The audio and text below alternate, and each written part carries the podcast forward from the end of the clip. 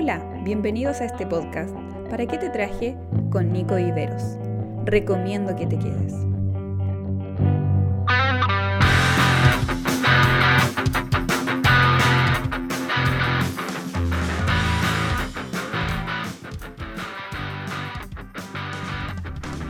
Hola a todos. Eh, hay algunos que han podido reconocer mi voz.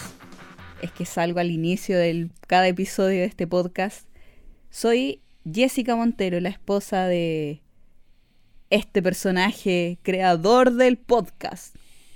Y me he tomado este episodio porque va a ser un episodio especial. Y al creador de este podcast, ¿para qué te traje? Lo vamos a entrevistar el día de hoy. Porque todos queremos saber algo de él. Así es que vamos a iniciar esta entrevista. Tengo aquí a mi lado a mi esposo, quien lo acompaña semana a semana con diferentes temas. Y quiero preguntarle por qué decidió hacer este episodio diferente. Hola, hola, hola, hola, hola, hola a todos. Eh, como ya vieron, se acaban de apoderar de mi espacio, pero obvio tenía que ser ella, mi, mi jefa. Big Boss. la que manda en mi vida. Pero, pero un gusto, un gusto poder eh, compartir este espacio con el amor de mi vida. Uh. Eh, ¿Cuál era la pregunta? Yo, yo quiero primero, antes que todo, regálanos la frase del inicio, por favor. Hola a todos, bienvenidos. Hola, bienvenidos a este podcast. ¿Para qué te traje? Con Nico Iberos. Recomiendo que te quedes. No, espectacular, espectacular. Bueno, la tónica de, este episodio va a ser así, va a ser más relajado, eh, con las preguntas que, han hecho. Y... Vamos a partir con la primera pregunta. La primera pregunta que no me acuerdo cuál las era. preguntas? No, pero no, ¿por qué hiciste este ah, episodio diferente? Eh, más que nada porque hoy es un día especial para mí eh, estoy de cumpleaños. Que suene la música de fondo. cumpleaños. No, sin cantar, sin cantar. Eh, estoy de cumpleaños y bueno, quería que eh, las personas que escuchan este episodio que ya para mí son familiares, ya son muy cercanos, me gustaría que me conocieran un poquito más. Entonces, por eso este espacio. Y la verdad es que yo soy malo eh, hablando de mí sin que alguien me pregunte. Entonces, hacerlo un poco más intencional y así también... Eh, que conozcan más de quién que conozcan y claro, que se me haga más fácil poder hablar de mí. Ya, vamos a la primera pregunta que aunque el nombre sale eh, al inicio, ¿cuál es tu nombre completo? completo, completo, completo. Nombre completo es Nicolás Misael Viveros Millaleo. ¿Cuántos años tienes, Nico? Tengo hoy 27 años. Uh. Vamos a ir con preguntas rápidas, ¿ya? ¿Color favorito? El verde. ¿Equipo favorito? Chileno. Colo Colo. ¿Estación favorita? Verano, todo el rato. ¿Dulce o salado? Salado. Pero aún así se come todos los paiqueados. ¿TV o radio? Radio, radio, obvio. Ya, ¿qué prefieres? ¿Bailar o cantar? ¿Qué prefiero escuchar o qué no, prefiero hacer? hacer? Eh... Uh, difícil, soy malo para los dos. Pero cantar. Prefiero cantar. Ya. ¿Te dio COVID? Esta es una pregunta que tenemos que hacer para... para, resguardar. para resguardarnos y ver si hay alguien sobreviviente a esto. Eh, no, no me ha dado COVID, gracias a Dios, por lo que sé. y en este tiempo de cuarentena, donde llevamos hartos meses encerrados, ¿qué es lo que más has extrañado? Eh, hartas cosas he extrañado. Extraño salir a pasear por cualquier lado contigo. Mm. Eh, ir a, comer a algún lado, dejar de cocinar, ir a comer a algún lado. Eh, extraño la iglesia, una de las cosas que más extraño es ir y estar con mis amigos y hermanos de la iglesia. Eh, y extraño mucho jugar a la pelota. Extraño mucho eso también. Sí, todas las semanas, los domingos. Sí, ¿Cómo se llama el equipo de fútbol con el que salían a jugar? Esa no está en las preguntas, pero bueno, está bien, está bien. El equipo de fútbol o nuestro, nuestro grupo de, De WhatsApp. WhatsApp. se llama Los Panzas Fútbol Club. Es un grupo de puros casados que ya, ¿Con panza? que ya todos tienen panzas y, y por eso se llaman así, Panzas Fútbol Club. Había una pregunta que me llamó la atención y la verdad es que no la sé. Y esperé este momento para poder realizarla. Que por qué te llaman o conocen por Nico el Curioso. Nico el Curioso. Es una historia, una anécdota difícil de contar, pero voy a tratar de, que se entienda. Resulta que a mí siempre eh, me ha gustado experimentar cosas nuevas. Eh, por algo también me atreví a hacer este podcast. El asunto es que siempre trataba de investigar a tal punto de poder eh, sentir primero qué se siente hacer eso nuevo. No sé si se está entendiendo. Sí. ¿Ya? Eh, entonces siempre mm, buscaba de manera curiosa el experimentar eso. Por ejemplo, recuerdo una vez que siempre tuve la curiosidad de qué se sentiría bañarse con ropa. Bañarse en la ducha, en Bañarse la playa. en la ducha. Meterse a la ducha y bañarse con ropa. Y Eso no lo sabía. bueno, ah, fue hace mucho tiempo y recuerdo que un día eh, estaba, estaba lloviendo afuera, entonces yo llegué mojado ya a la casa y dije, eh, en vez de sacarme la ropa, voy a poner el agua caliente en la ducha, me voy a meter a la ducha con la ropa y ahí me voy a sacar la ropa. Y eso fue lo que hice.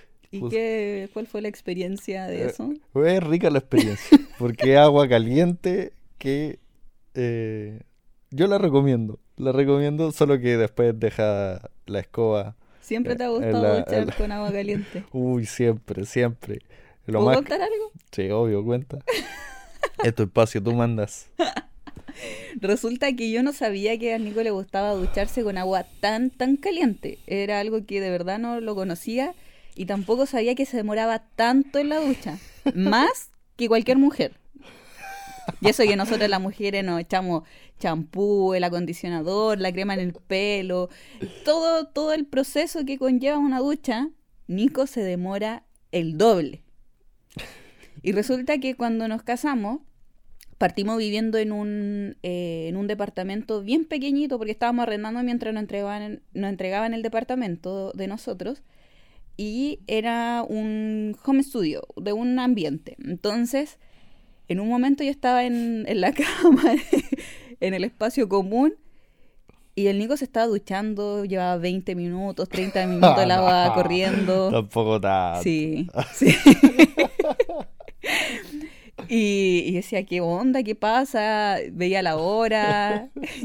ya lo dije pasar. ¿Para qué iba a ser un, un problema de eso?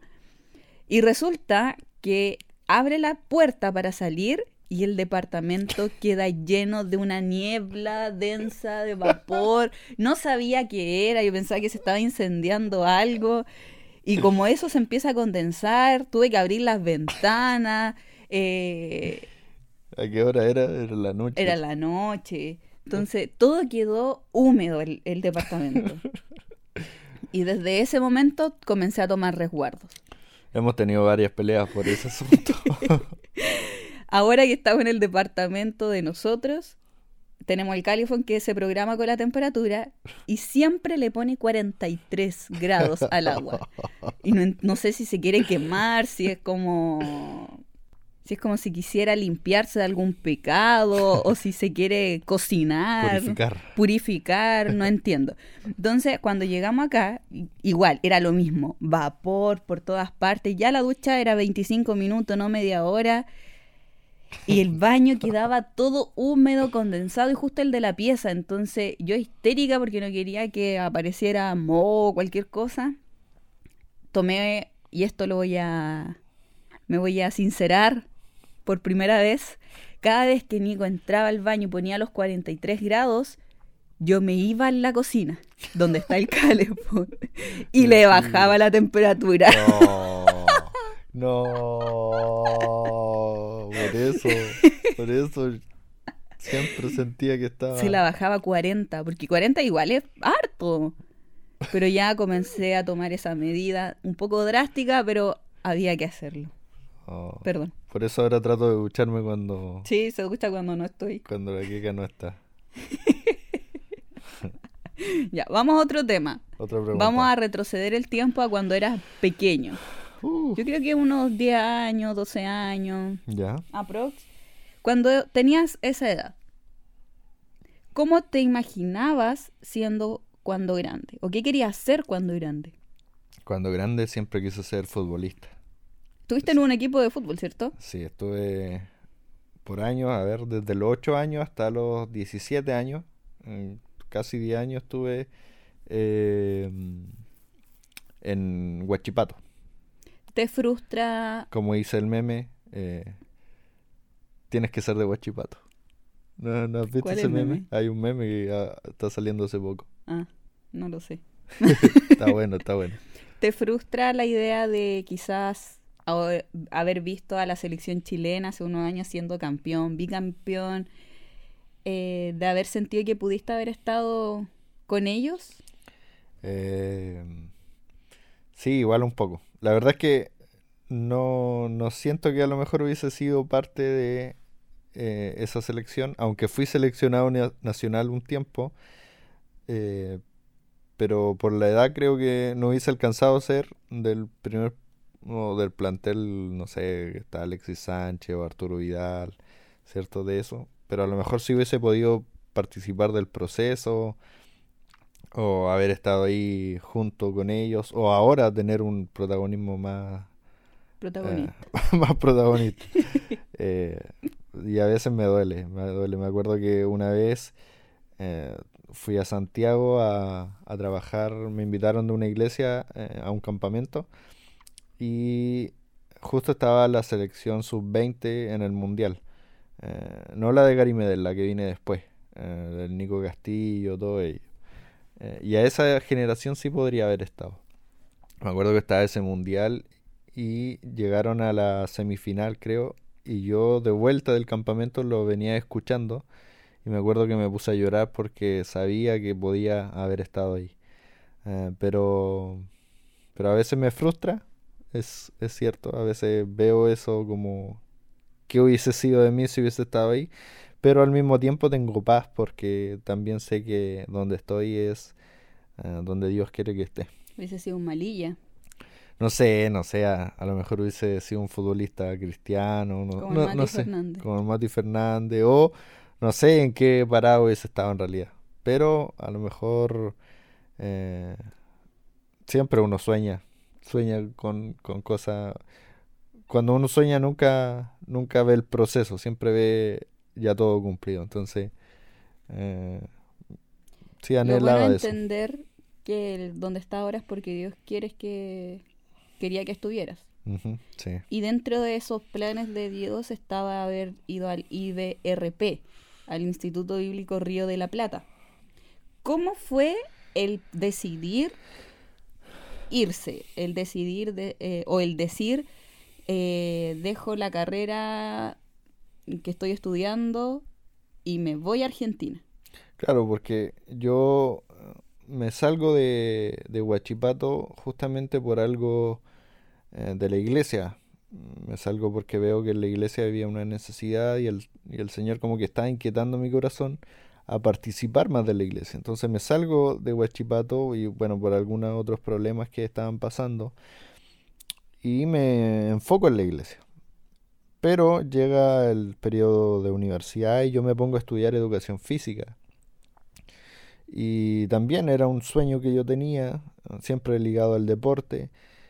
eh, y, y cuando empiezo la carrera, o de hecho un mes antes de que yo entrara a estudiar, ya estaba matriculado y todo, el Señor me dice que tengo que prepararme para el ministerio, que Él tenía un llamado para mí y, Él deseaba que yo me preparara eh, en un instituto bíblico. Así que yo entré a la universidad con esa incertidumbre de cuándo iba a ser y dónde iba a ser. Cuento corto. Eh, si quieren pueden escuchar más de este testimonio en, en un podcast amigo que es de nuestra iglesia, en Jóvenes Betel. Pueden ir ahí y ver el episodio donde me entrevistan y ahí cuento más largo la historia. Pero cuento corto, eh, resulta que mm, a mí me echan de la universidad y es ahí donde el Señor me, me recuerda lo que me había dicho hace ya tres años. Tres años habían pasado desde que yo entré a la universidad hasta ese episodio y eh, me recuerda que tengo que ir a capacitarme para el ministerio. Y es así como yo decido ir, pero también el Señor me muestra a través de milagros, a través de, de em, personas que me aconsejaban. Y Dios abrió el camino para yo poder irme y, y fue una de las experiencias y ha sido una de las experiencias más hermosas en mi vida. Yo viví de cerca el proceso de de que te fuiste al IBRP porque estábamos juntos y también conocí muchas experiencias que pudiste tener allá.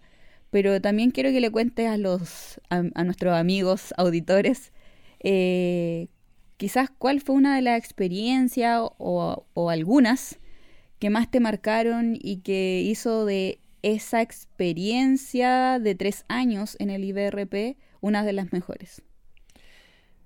Eh, bueno, primero el, el instituto, el IBRP en este caso, por sí solo ya una experiencia única, el haber llegado ya a otro país, a otra cultura, a un lugar donde eh, por obligación tienes que quedarte siendo residente de, de ese lugar, eh, ya es una experiencia única.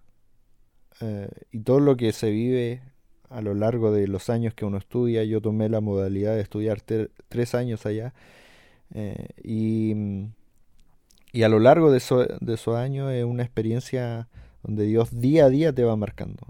Recuerdo que el primer año fue un, un año difícil eh, porque familiarmente estábamos pasando por mucha, muchas crisis, eh, sobre todo económica y de salud. Y, y yo sentía que estaba mm, perjudicando a mi familia estando, estando en Argentina.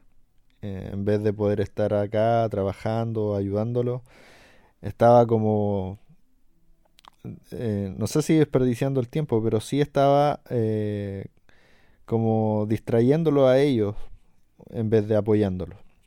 Y eso fue un proceso que el Señor tuvo que tratar en mí y Él se encargó, porque de hecho yo desde el primer año o desde el segundo semestre hasta el último año, mis papás no tuvieron que poner ningún peso hmm. en pagar el instituto bíblico. Y la verdad es que yo tampoco. O sea, trabajaba en algunos periodos y allá me dieron beca, entonces eh, se pagó solo el instituto. Y eso para mí fue una experiencia enriquecedora porque no tengo idea de cómo Dios lo hizo. Eh, y, no tengo idea de cómo Dios también trató a otras personas para que me ayudaran a, ser de bendición. Allá oh. se ve palpable el tema de los milagros. Sí, allá es, es un ambiente de fe. Eh, si bien hay mucho, eh, mucho esto de, de, tener relaciones personales con, con otras personas y eso también perjudica de repente la fe porque hay personas que que están bien enfocadas, otras que no, otras que tienen otras ideas, eh, pero, pero eso ayuda también a moldear el carácter, como nos contaba Denis la semana pasada, y, y eso ayudó mucho, y el tema de los milagros se ve bastante, es una, o, por lo menos a mí me tocó un, un ambiente, una generación donde la fe era palpable, yo veía milagros de dinero, veía milagros de sanidad, eh, y eso dan ganas de poder vivirlo día a día eh, acá. Y, no miento que fue difícil el haber terminado y haber venido a haber vuelto a, mi país, a mi casa, a mi iglesia y ver que no era todo tan glorioso como se vivía en el instituto. Ha sido un proceso difícil, pero eh, feliz y ansioso porque ellos, los que me rodean, los que no han podido estar, puedan vivir una experiencia como la que viví yo. Y de buenos amigos también, pudiste Sí, hacer sí. buenas amistades. Una de las cosas que más valoro eh, dentro de mi estadía en el instituto son los amigos que se forman. Eh, son amistades de oro, amistades que, que sin duda ayudan. Tengo muchos amigos que eh, tal vez están escuchando ahora. Mándale saludos. Así que muchos saludos a todos eh, los que compartieron conmigo en el instituto. Y, y bueno, eh, sin duda todos fueron de bendición para mí y lo siguen siendo. Seguimos teniendo contacto y eso, y eso es muy lindo. Con los Kudai. sí, el, el grupo Kudai, por ahí. Aquí hay una pregunta rápida y tiene que ser rápida. Ya. Ya, un segundo en responder. ¿Cuánto tiempo lleva de casado? Vamos a cumplir dos años en febrero. No, pues exacto. No sabe. Ya. Pero Después vamos a hablar. es mi cumpleaños. güey. No saben. Un año y... No, era un segundo. Siete, siete meses. No, seis. Seis meses. Vamos para los siete. En- Sí, pero estamos exactos seis. Ya, esa pregunta en fue. 16 días más. Esa pregunta fue, Chuta. fue problemática. ¿Cómo le pediste matrimonio a la queca? A mí. Uy, qué linda historia. Una linda historia esa. Eh, Yo tengo que contar algo de ahí, ¿Sí? de esa historia. ¿Quieres contar Una tú anécdota. No, cuenta tú. Yo cuento algo que pasó chistoso. Ya. Eh, resulta que siempre me han gustado hacer las cosas así como de sorpresa, pero cosas novedosas, como decía adelante, eso de ser curioso, siempre me ha gustado ser eh, auténtico en las sorpresas que doy. Y la verdad es que no se me ocurría cómo pedirle matrimonio a la Keka. Fue un... eh, creo que ocupé mi máximo nivel de inteligencia en ese, en ese, en esa propuesta. Me acuerdo que tenía un amigo, eh, Claudio Montano, que participó con, conmigo en este, en este plan, que él es fotógrafo o, o en realidad se dedica harto al diseño, entonces él nos ha sacado varias fotos ah, a nosotros. Antes. Antes. sacado antes fotos. Entonces yo hablé con él y le dije, oye amigo, quiero proponerle matrimonio a la Kika y tengo esta idea. Y resulta que la idea era en que había una persona que nos tenía que hacer un retrato a nosotros, porque siempre la Keka quería eso, eh, quiso eso de, de- de hacernos un retrato dibujado de nosotros. Y a mí se me ocurrió y dije, vamos a hacer que tú estás promocionando la página de esta persona que hace el retrato y nosotros somos los modelos nomás. Ya, así que habla tú con la queca y que, bueno, fue todo así el complot. Eh, yo me conseguí a la persona que dibujaba y le conté la historia. Caí Eh, redondita. Y eh, el asunto es que cuando nos iban a mostrar el retrato, cómo había quedado, Uy, se lo iba a contar. eh, ¿Puedo contar eso? ¿Puedo contar? pero es que déjame Ay, ya. que cuando nos iban a mostrar el asunto o, o el- el- la hoja de nuestro retrato, ahí tenía que decir, ¿te quieres casar conmigo? Mm. Y es ahí donde la queca tenía que responder, sí o no. Pero me acuerdo que estuvimos casi una hora en la misma posición, que igual fue eh, como casi desesperante. Yo con los nervios de punta ese día no hablaba nada, tenía mucha ansiedad, estaba muy nervioso. Y, y recuerdo que estuvimos una hora en la misma posición y yo decía cómo lo hago, qué digo, todo eso pasaba en mi mente mientras estábamos en la posición de, de las em, de, de ¿cómo que se llama? del retrato. Y, y bueno, así fue como pasó que, que luego le muestran el papel a la queca y eh, sale si te quieres casar Pero ahí me pasó algo. Cuéntame. Porque resulta que no- eh, la primera persona que vio el retrato fui yo. Y yo no leí lo de abajo, que igual era grande. Yo vi mi cara, vi la del Nico, era muy lindo el retrato, pero no leí lo que decía abajo que te quieres casar conmigo. Entonces yo veo nuestras caras rápido, así como en dos segundos, veo al Nico y el Nico estaba con un anillo y yo no entendía absolutamente nada. Y eh, el Nico me dice, ¿pero no leíste? Y yo, ¿qué cosa? y ahí leo de nuevo el... O sea, veo bien el dibujo, leo el te quieres casar conmigo y me emocioné y obviamente le dije que sí. Ahora, ahora pensándolo bien, ese retrato podríamos haberlo tenido en el día de nuestro matrimonio. Sí. Como exhibición, para que todos lo Se nos Pero olvidó. Ya fue. Ah, para los 50 años. Una última pregunta de aquí al futuro. ¿Cuál es el sueño que te gustaría cumplir? Uf, Como el sueño, el mayor sueño que tienes para cumplir en el futuro. me gustaría ir a vivirme a Pucón, ¿Con quién? contigo obviamente, formar una familia allá, tener nuestra iglesia que el Señor ha prometido. Y un sueño así como personal, me gustaría ah, tener una radio, una radio cristiana. Sí, me gustaría. Es un sueño que, Un sueño loco. un sueño loco que no sé si se vaya a cumplir, eh, pero, pero si alguien me propusiera ahora, así, ¿qué sueño te...